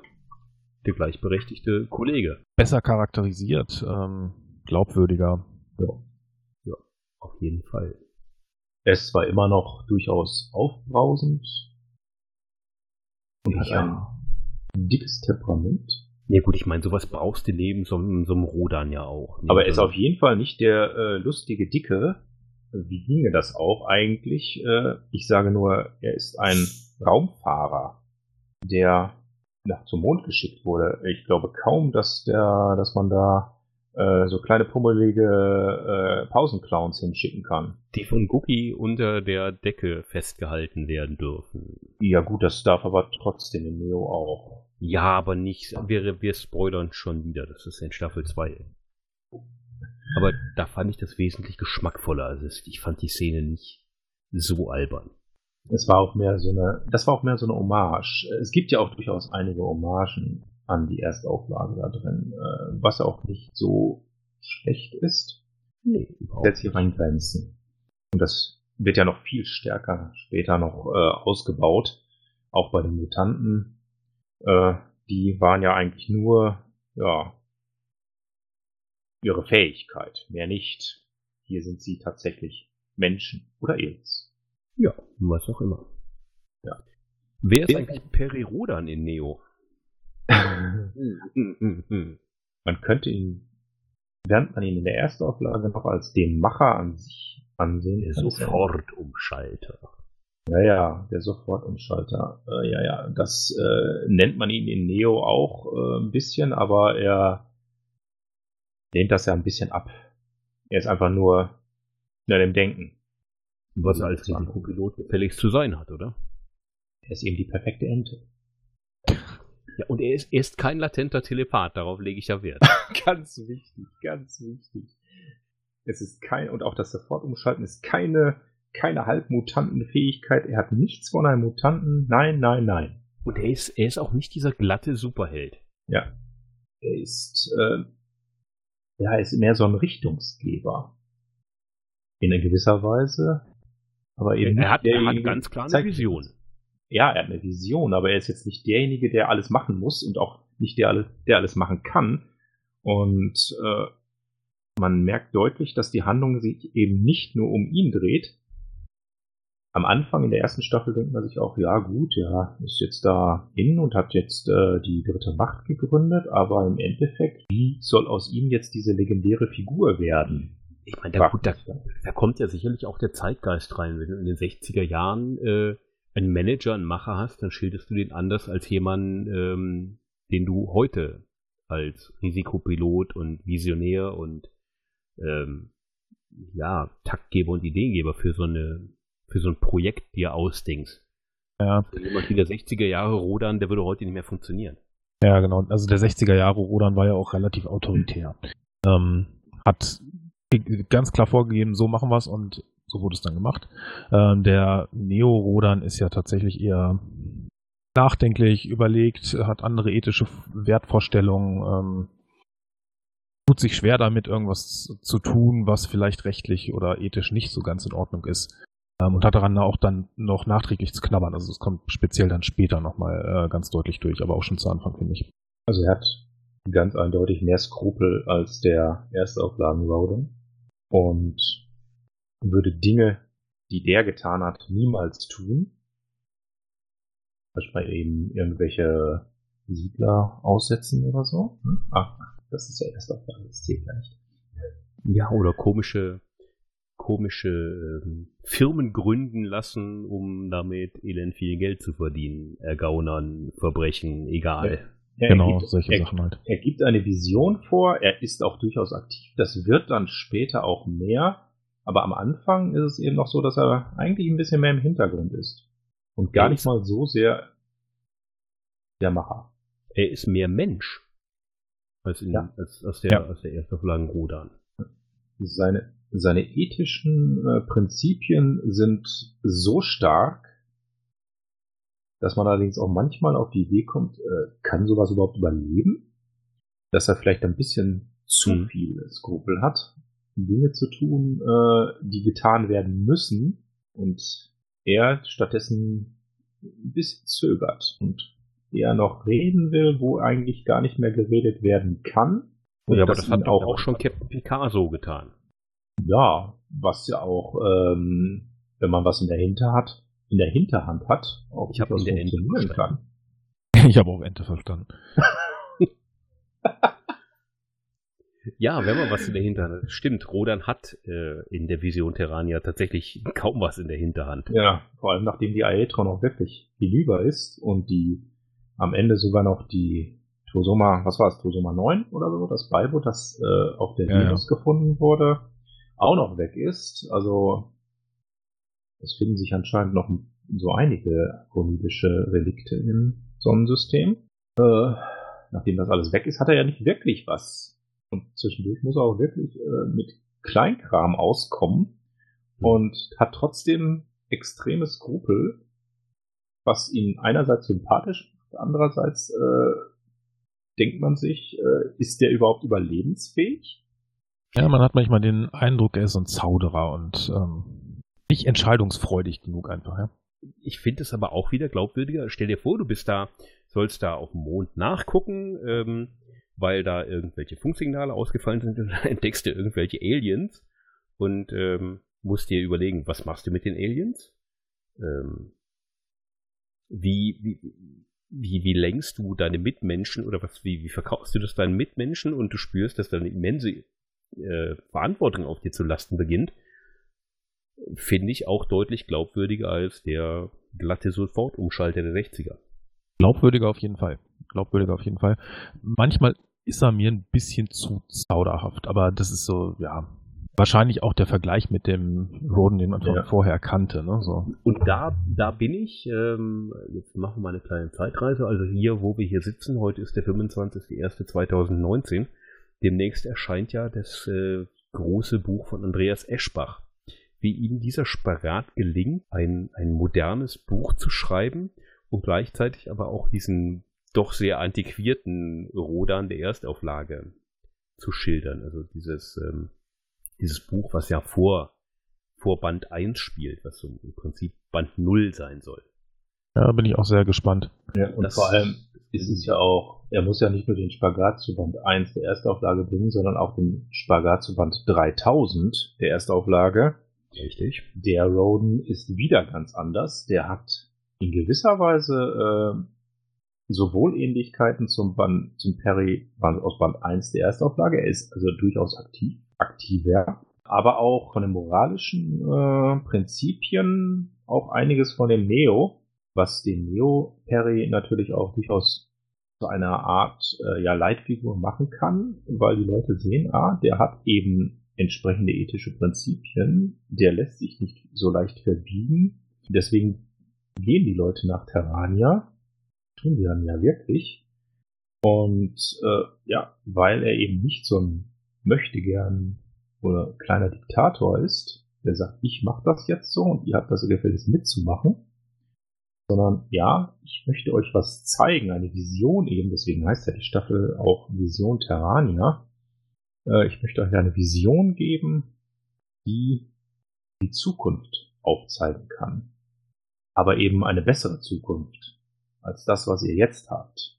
Denn Typen wie äh, den alten Perry, Den haben sie jetzt auf der Erde schon zu Genüge. Den russischen Zaren, Stimmt. den amerikanischen Präsidenten und Und damit ist ja, ist ja äh, Periroda Neo äh, für mich dann auch wieder sehr klassische Roda mit dieser ähm, humanistischen Vision. Die hatte er auch in der Erstauflage. Natürlich. Nur die Mittel waren ein bisschen äh, 60er Jahre like, äh, wie er sie durchgezogen hat. Ja, aber das ist das, was ich meine. Du hast dieses, dieses, diesen, diesen humanistischen Anspruch, den die Serie hat, hast du 1a auf die heutige Zeit, äh, auf das Jahr 2011 ähm, transportiert. Ich fand das und finde das immer noch sehr gut. Auf jeden Fall, ja. Damit kann man sich immer noch identifizieren. Auf jeden Fall. Ich meine, wenn wir das nicht gut fänden, würden wir, glaube ich, jetzt nicht hier sitzen, oder? Ja, dann hätte ich wahrscheinlich auch nicht 192 von den Dingern gelesen, ja. Mensch. Das ist ja 192, ja, ja. Oder gehört. Oder gehört, aber. Ich glaube, ich bin gerade bei Heft 18. Ach, Mal wieder. Ja, dann bist du ja schon die, mit der zweiten Staffel. Ich bin schon, ja, mit der zweiten Staffel bin ich durch. Ich bin jetzt in der dritten und habe ja zwischendurch noch ein bisschen was gelesen. Ach, das wird schön. Ähm, haben wir das Personal durch? Ähm, Ernst Ellert. Über Ernst Ellert haben wir schon gesprochen, aber der tut auch, glaube ich, gar nicht so viel, oder? Da, da, Ja, der, das ist, ja, das ist ja mehr so einer, der ab und zu mal auftaucht. Ja, das deckt sich mit der Erstauflage, ne? Also da Ja. ab und zu ist er mal da, dann ist er wieder weg. Der Punkt ist auch, seine, seine Entwicklung in Neo ist fast absolut identisch zu der äh, in der Erstauflage. Auch er sozusagen in die Zukunft gucken, lala, Mutant, äh, kommt nach Terrania und Brutzel, Brutzel. Und er ist erstmal weg. Das war's für ihn erstmal. Der kommt dann später wieder. das, Und auch da taucht er eben später, zum Beispiel aktuell, ist er tatsächlich wieder mal aufgetaucht. Personal haben wir durch, wir haben die Handlung durch. Ähm, ach so, ähm, Moment, Moment, ich muss da nochmal zurück. Du hast ja bitte, noch nicht gelesen. zurück. Das war aber schon Was war schon? der Auftritt von Ernst Ellert im Stardust Tower. Oder mein, wer war, wer hat das gerade gesagt? Ich habe das noch nicht gelesen. Das Doch. war Martin, oder? Ja, doch, das, den Auftritt, ja, okay. Ich dachte, der kommt jetzt in Band 192, spielt er nochmal irgendwann mit. Nee, 91. nein, nein, nein. Okay, okay, okay. Dann haben wir uns Mist verstanden. Was Mist verstanden? Ich habe Mist verstanden. Du hast Ente gesagt und ich habe Mist verstanden. Alles Ach gut. Ey, hast du gerade eine Ente mit Mist gleichgesetzt? Enten machen Mist. Wo hast du schon mal im Entengehege? Ich gehe nicht. Ich hasse Entengehege. Enten müssen frei sein. Echt? Ich mag Enten, vor allem knusprig. geschnitten. Das wird geschnitten. Knusprige wird- Enten nach, geschnitten. ich, nach Enten wird da auch geschnitten. Äh, lass uns mal ganz kurz zu, zu was kommen, was äh, immer irgendwie ähm, mokiert wird, nämlich zum Handlungsfortschritt. Ich habe mir das tatsächlich mal aufgeschrieben. Die Stardust startet am 19. Juli 2036, 19.06. Und äh, die Terranische Union wird acht Bände später am 16. Juli, also keinen Monat später, ausgerufen. Das ist ganz schön fix. Das ist auf der einen Seite ziemlich fix, aber der Handlungsfortschritt ähm, wurde und wird von manchen Fans ja immer noch so als sehr zäh. Ja, jetzt muss man denken, dass da ja, was ein Monat vergangen ist und acht Bände hat man dafür gebraucht. Das sind 16 Wochen. Fakt. Zwei Wochen pro Band. Ja, 16 Wochen und statt des einen Monats, das ist eine vierfache Zeit, wie die, die gehen ja, also Handlungszeit und Lesezeit, also. Ich meine, lass, lass, lass mal kurz überlegen, was ist in, den, in, in dem einen Monat auf der Erde passiert? Der ist zurückgekommen, äh, die zweite Mondexpedition hat da auch ein bisschen rumgeballert. Die Erde, Erdlinge stellen den Außerirdischen vor Gericht und wir haben eine Zeltstadt in der Wüste. Und es sind ein paar Raumschiffe vernichtet worden. Ja, das meinte ich mit rum. Aber wir haben noch keine, keine großen, großen, die, die großen Umwälzungen, die wir, sagen wir mal, in Band 8 der Erstauflage schon hatten. Da geht's ja mehr so Schnips, hoch, äh, dritte Macht, Terrania, alles gut, fertig. Ja, da werden auch eine Menge ja, Entwicklungen einfach übersprungen, nach dem Motto, ja, jetzt gründen wir mal eben schnell die Weltregierung, das ist mal eben ruckzuck gemacht, Schütteln die mal aus dem Arm. ja, und dann ist vorbei und dann können wir weitermachen. Ja, da Wobei- eben darum, Action, Action, wir müssen Action haben und das können wir nicht mit einer äh, zerstrittenen Menschheit machen, also einigen wir so ganz schnell und dann ist vorbei. Platsch aus Ende. Wobei es gab in der zweiten Staffel, äh, erinnere ich mich gerade aktuell vom Lesen auch einmal dran, da wurde, ich weiß nicht mehr in welchem Band es war, ich ähm, muss es nachgucken für die nächste Folge, wird gesagt, jetzt im Zeitalter des Solar. Also zwei, drei Monate weiter ist, sind alle nationalen Währungen abgelöst und es gibt plötzlich den Solar. Was? Mhm. Also das war so ein winziger Punkt, wo ich dachte, ja, nee. Aber Echt? Das, das war ein Neo? Das war ein Neo, das Zeitalter des Solars. Ich ähm, muss noch mal raussuchen, wo das war. Ich glaube, ich habe mir sogar ein Fähnchen reingehängt. Faszinierend. Ich Kann mich gar nicht dran erinnern. Das war ich auch nicht, wirklich. Also. Weil, weil ich diese, ich finde die, die Schilderung sehr stimmig, was auf der Erde passiert. Ja, ich auch. Die, die fahren da mit dem Truck durch die Gegend und die Leute stürzen sich da im religiösen Wahn vom Dach und solche Geschichten. Finde ich viel glaubwürdiger als, hey, Schnipp, lass uns mal in diese General Cosmic Company gründen und wir sind die Helden in Band 3. Äh, definitiv. Also ich finde auch, hatte auch damals, als ich es gelesen habe, überhaupt kein Problem mit dem Handlungsvorschritt. Ich fand es eher angenehm zu lesen. Ich finde, ähm, strukturiert aufgebaut, es ist glaubwürdig, es ist, ähm, also ich fand es insgesamt gut und angenehm. Da kommt natürlich auch ein bisschen die Erwartungshaltung eben aus der Erstauflage und damit meine ich nicht nur die ersten Bände, sondern grundsätzlich mit rein, dass es eben nicht so schnell vorangeht wie dort und dass eben wesentlich mehr auf die einzelnen Aspekte eingegangen wird. Das fehlt in der Erstauflage eben, zumindest am Anfang, sehr. Selbst in der aktuellen Phase ist das ja nicht ganz so wichtig, was jetzt äh, auf der Erde passiert und so weiter. Das wird zwar immer wieder mal angeschnitten, aber die großen Zusammenhänge sind wichtiger. Und dort werden aber auch die kleinen Sachen reingebracht. Das, das verzögert natürlich in gewisser Weise den Handlungsfortschritt. Da gibt es ja einerseits natürlich die Sache, ähm, ja gut, die Lesezeit und die erlebte da drin ist stark äh, unterschiedlich dadurch kommt es natürlich auch ein bisschen auf, da, hm, da ist jetzt ja in den acht Bänden nicht wirklich viel passiert, ja.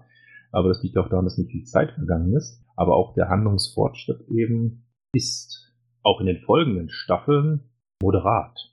Also man rast nicht so dadurch. Das kommt äh, eben nicht so durch. Wo sind wir denn aktuell zu welcher Zeit? Welches Jahr schreiben wir mal 192 gerade? Bin bei 1058. 58, genau. Also, wie man sieht, sind gerade mal 22 Jahre vergangen. Okay. Und da sind eben mehrere kleinere, mehrjährige Zeitsprünge. Ich glaube, der größte war, waren das zwölf Jahre? Ja, irgendwie so in dem Dreh. Ja. Also angekündigt ist mit Band 200 der größte Zeitsprung, den Neo jemals hatte. Mal gucken, wie viel das ist. Das hängt wohl auch von dem Geschenk ab, das sie auf dem Mars erhalten haben. Das auf dem Davon gehe ich auch aus, aber das ist jetzt sehr gespo äh, gespoilert irgendwie. Ja, mehr aber, sage ich dazu auch nicht. Aber ja, ich sage nicht, von wem das Geschenk ist. Und was da drin, was ich vermute, was da drin ist. Hallo. Das vermuten vermutlich mehrere. Ja, ja, ich denke mal, das ist das, was sie schon versprochen hatte. Ja. Mehr sagt dazu nicht. Nein. Ich auch nicht. Zu viel gespoilert. Nein, äh, ähm, der, der Handlungsfortschritt ist, denke mal, moderat. Äh, es gab Phasen später auch, deswegen bin ich zwischendurch auch mal ausgestiegen. Da war ich der Meinung, es passiert einfach zu wenig. Es geschieht zu wenig im, im Handlungsfortschritt, dass man vorankommt. Das war allerdings dann kurz davor, bevor es richtig losging.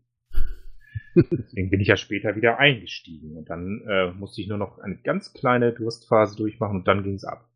Ja, ein, ein, zwei Mal hatte ich solche Phasen auch ähm, und habe dann mal eine Pause eingelegt. Aber ja, im Großen und Ganzen kann ich mit dem Handlungsfortschritt und auch mit dem ähm, Handlungstempo bei Neo ganz gut leben. Also ich aber, persönlich. Äh, es gibt immer irgendwie Haker. Sind wir da auch in guter rodanistischer Tradition, weil solche Phasen gibt es in der ersten Auflage auch. Ja, da gab es Lückenfüller zum Beispiel. Ich sag oh. mal Altmutantenzyklus. Sag mir nichts gegen die Altmutanten. Weißt du doch warum. Wenn ich jetzt Meister der Insel sage, werde ich sowieso gesteinigt, oder? Ach, Meister der Insel ist über, überbewertet. Jetzt wirst du gesteinigt. Natürlich werde ich jetzt gesteinigt, aber Altmutanten, damit bin ich eingestiegen, richtig. Ja, ich weiß doch, deshalb habe ich es doch gesagt. ist doch in Ordnung. Ja. Und ich sag nur, da bin ich bei vielen auf derselben Wellenlänge. Naupaum. Was hast du gegen Naupaum? Ich habe nichts gegen, im Gegenteil. Ich hast du was Naupaum gegen ein Gehirn im Einmal der fremden Galaxie? Ich fand das nur genial.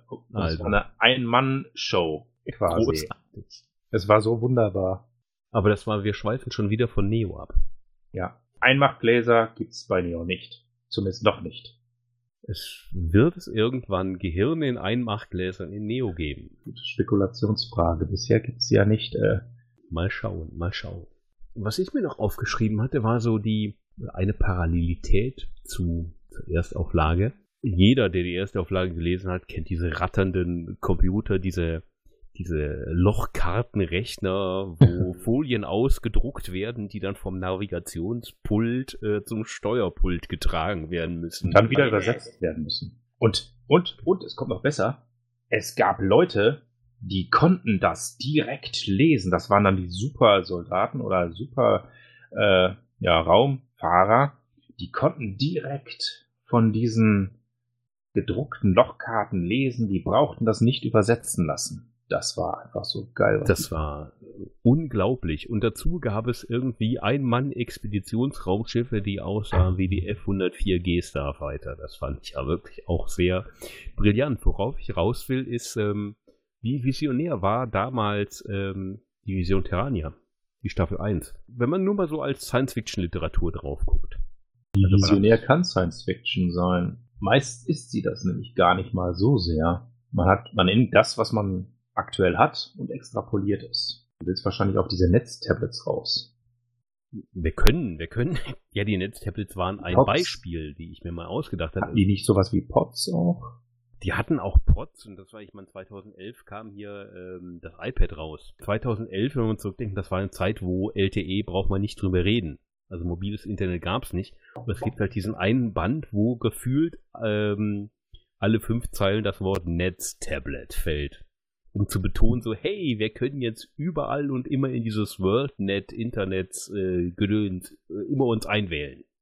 Ja, das Quasi. Internet gab's ja schon. Ja, aber da wird ja erweitert. Das, genau, da wird das mobile Internet quasi vorweggenommen.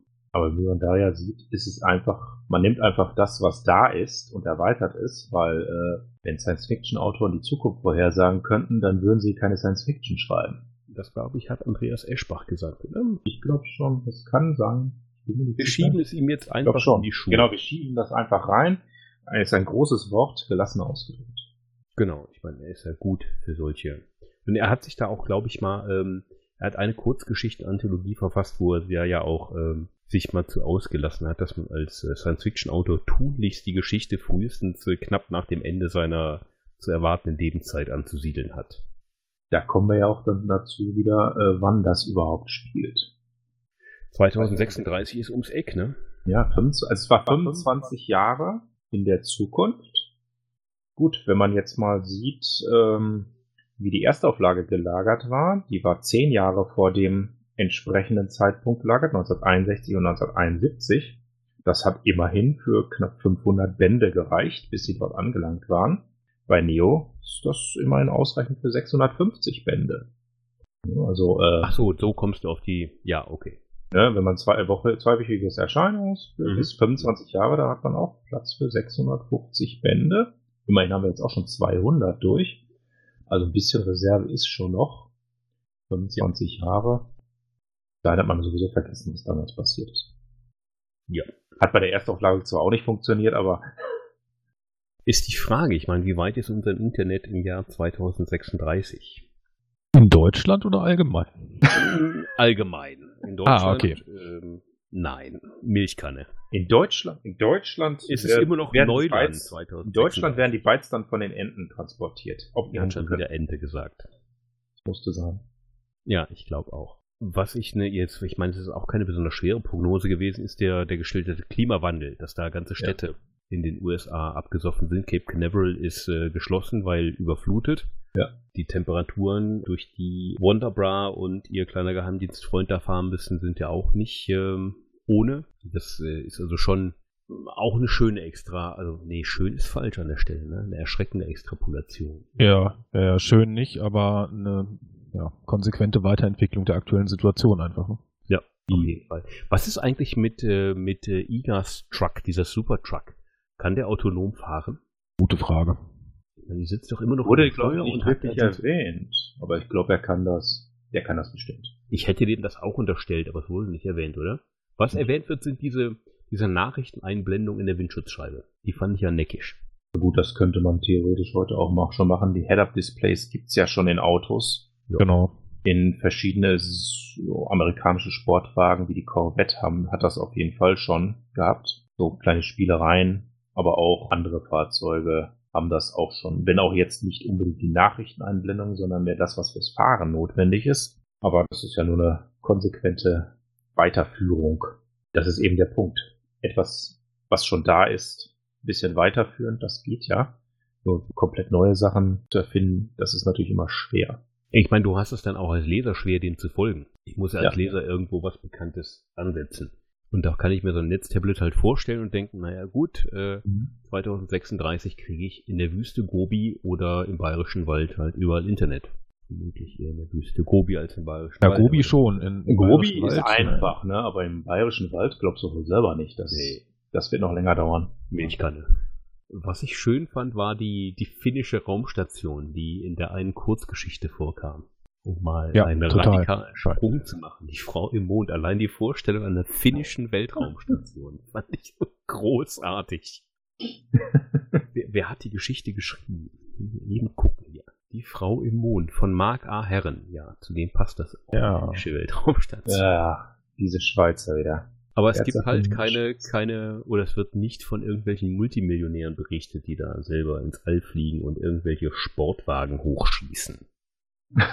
diese, Vorhersage fehlt doch deutlich. Stattdessen haben wir finnische Mondstationen. Yay. Auf die bekloppte Idee muss man auch erstmal kommen.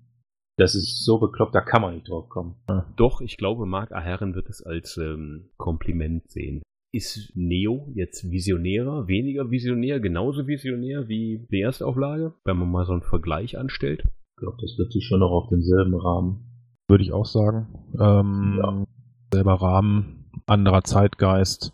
Ja. Aber Der ähnlich. ganze- Der Anfangsverlauf einfach realistischer. Ne? Also so dieses, ähm, ach, wir haben jetzt eine Weltregierung, das funktioniert halt. Ja, wobei ich, wobei ich auch gespannt bin, ähm, wenn wir da als alte Männer nochmal drauflesen auf die ersten Neos, ob das dann auch so lustig wird wie die Lochkarten. Immer wenn man die Lochkarten heute nochmal liest. Oh, bestimmt. Oh, ja. Wir werden uns dann hier nochmal als alte Männer hinsetzen und ähm, eine extra Folge machen über das, was dem Internet nachfolgen wird. Ich freue mich darauf. Wisst ihr noch damals? Da gab es noch ein Internet. Genau, und wir werden diese Folge dann wieder auf Kassetten verteilen. Da hatten die Arkoniden noch Nanotechnologie. Ha, sowas altmodisches. Nanotechnologie. Ha, Genau. wir benutzen heute Magie. Oh ja, äh, wie hieß das noch? Ähm, diese großartige Steam... Nee, Quatsch, das war kein Steampunk. Egal. Cyberpunk? Genau, diese Cyberpunk-Buchreihe zu dem Rollenspiel. Shadowrun. Dankeschön, ja. Habe ich hier im Regal stehen. Ich hätte es ahnen müssen. 40 Bände. Alle? Nein, das sind nicht alle, aber nach 40 Bänden dachte ich mir, jetzt muss auch mal was anderes lesen. Und das habe ich dann gemacht. Wir reden immerhin von einer Buchserie mit 200 Bänden, wie Perioda Neo gerade. Dem Argument wäre ich vorsichtig. Ja, ich rede jetzt hier von Büchern. Bücher. Er hat schon Bücher. Das ist ja unglaublich. Haben wir was vergessen zu Staffel 1? Etwas Weltbewegendes, was wir. Weltbewegende Dinge. Moment. Mutanten hatten wir. Homer G. Adams hatten wir. Bei Jun hatten wir auch, ne? Nein, stimmt, wir hatten den chinesischen General noch gar nicht. Wir hatten ihn kurz erwähnt, ja. Genau. Während die. Chinesen in der Erstauflage ja anfangs doch äh, komplett stereotypisch und eindimensional waren, haben wir mit Baiyun, der ja später auch in der Serie durchaus noch ein Weilchen dabei bleibt, Mhm. eine Figur, die durchaus interessant ist und auch mehrdimensional und sympathisch. Obwohl er eigentlich am Anfang gar nicht so rüberkommt. Weil eigentlich soll er ja, ja, er soll die Wiedereingliederung Taiwans in das äh, Kaiserreich, ist es eigentlich dann schon wieder ein Kaiserreich? Nein, nein, nein, nein, nein, nein. Nur Russland ist ein Kaiserreich. Ah, das war ein Zar. Ja, genau, das war der Zar. Jedenfalls, Genau. äh, genau, nach China jedenfalls sollte Taiwan wieder eingegliedert werden. Taiwan und Terrania zurück nach China. Genau. Und ja, das war ja eigentlich äh, seine ursprüngliche Aufgabe, bevor sie ihn dann abkommandiert haben nach Terrania. Weil er so ein fähiger Typ ist. Stimmt, stimmt, stimmt. Nee, das Ja. fand ich einen schönen Charakter. Ja. Wobei er eben, man hatte anscheinend nicht seinen Hintergrund und seinen Charakter wirklich äh, berücksichtigt. Ja gut, Taiwan hätte er wahrscheinlich tatsächlich äh, eingenommen. Aber bei Terrania, da hat er dann Skrupel gekriegt. Die Chinesen sind auch nicht mehr das, was sie mal waren. Das hätte man doch checken müssen, diesen Mann. Durchleuchten. Ein Volk von Zauderern. Ach, nee. Ich habe noch eine schöne Kleinigkeit zum Schluss. Und zwar, ähm, was ich äh, auch beim zweiten Lesen von Band 5 schön fand, waren die Namen der Häuser auf Owie Island. Erinnert sich wahrscheinlich keine Sau dran. Wenn da auf diesem, diesem Felsen mitten im Atlantik hängen, da hat Michael Markus Turner nämlich die, die Namen dieser Cottages, das sind im Prinzip die Namen der Urbesetzung der berühmten Band The Dubliners. Luke Kelly, Kieran Borg, Barney McKinnon und Ronnie Drew. Den hat er da ein Denkmal gesetzt und das äh, fand ich damals großartig und das fand ich jetzt beim heutigen Lesen äh, nochmal großartig. Das ist einfach so ein nettes kleines Juwelchen am Rande. Da muss ich, da muss ich mich auch outen, dass ich Dubliner zwar kenne, aber die Namen der einzelnen. Ja, das waren die, die, die vier Gründungsmitglieder. Ja, da wäre ich jetzt auch raus gewesen. Ja. Du bist ja auch noch deutlich jünger.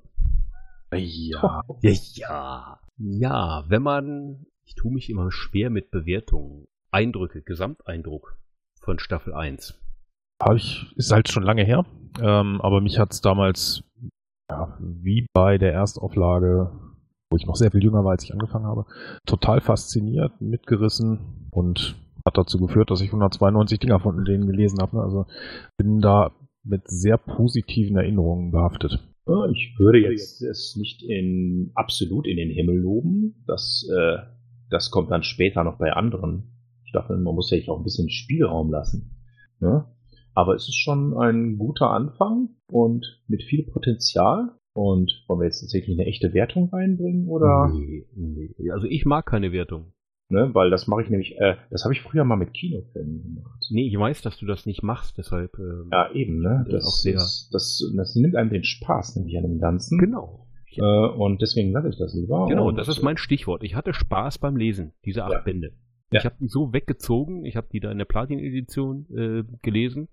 Ich habe die ja damals 2011 auch verschlungen und fand die jetzt beim Nachlesen nochmal wirklich schön und habe wirklich jeden Band nochmal Zeile für Zeile gelesen und fand das einfach nett diese schönen kleinen Anspielungen, Walt und Kahe, fand ich einfach schön, dass die da auch nochmal kurz äh, mit Ernst Eller drum obern durften und solche Sachen. Ja, ähm, als einfach nett. Als alter Erstauflagenleser war natürlich das Name-Dropping jedes Mal, wenn sowas kam, natürlich ein großer Akt, also ein Hurra quasi. Das äh, hat sich dann später ein bisschen eingependelt, weil das dann auch weniger wurde. Aber auch für sich ist es durchaus gut zu lesen und es lohnt sich. Kann man auch heute noch jedem so in die Hand drücken und sagen, hier, nimm mal das gute Science Fiction. Ja, doch. Ja. Kann man Ein auch gerne nochmal lesen. Hm? Kann man auch immer wieder nochmal lesen. Auf jeden Fall. Wagen wir einen Ausblick auf die nächste Folge. Da geht's dann natürlich ein wenig weiter raus. Wir bewegen uns von der Erde weg.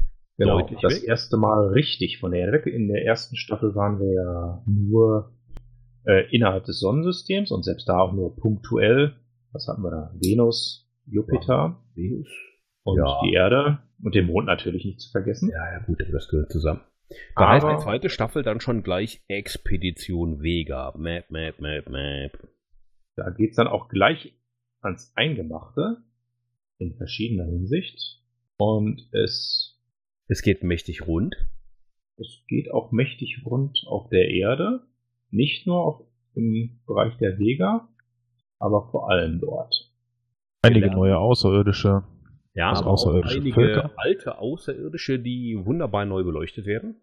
Ja, auch, genau. Also auch Außerirdische, die eigentlich nicht wirklich, ja, wie soll man das sagen, die nicht wirklich charakterisiert werden. Die wurden nur eigentlich da war in der ersten Auflage nur Name-Dropping. Genau. genau. Die Fantan waren doch. Äh, das war Nummernrevue damals. Das war ja äh, gar nichts. Das, das war einfach nur, da kommt ein Spindelschiff, das wird abgeschossen und das war's. Genau. Und eben, das war mal ganz kurz. Und das war einfach nur, in der Erstauflage war das einfach nur, ja, wir zeigen jetzt mal, was wir drauf haben und wieso, wie, wieso ihr uns braucht.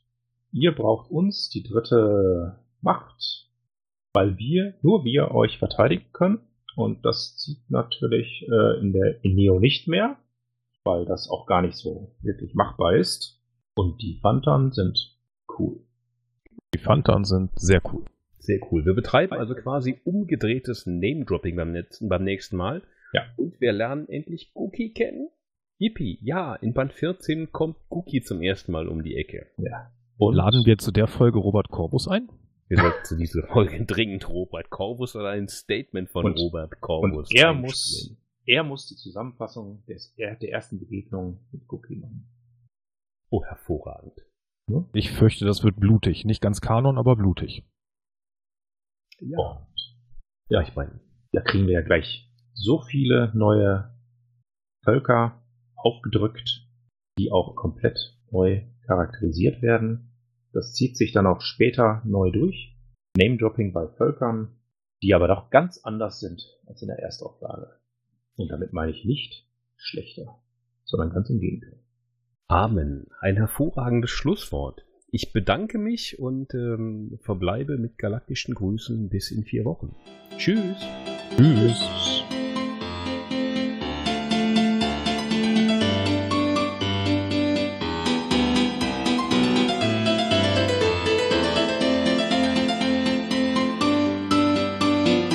Immer dran denken, auch die Raumfahrer des 21. Jahrhunderts wussten schon von der heilsamen Kraft des Alkohols.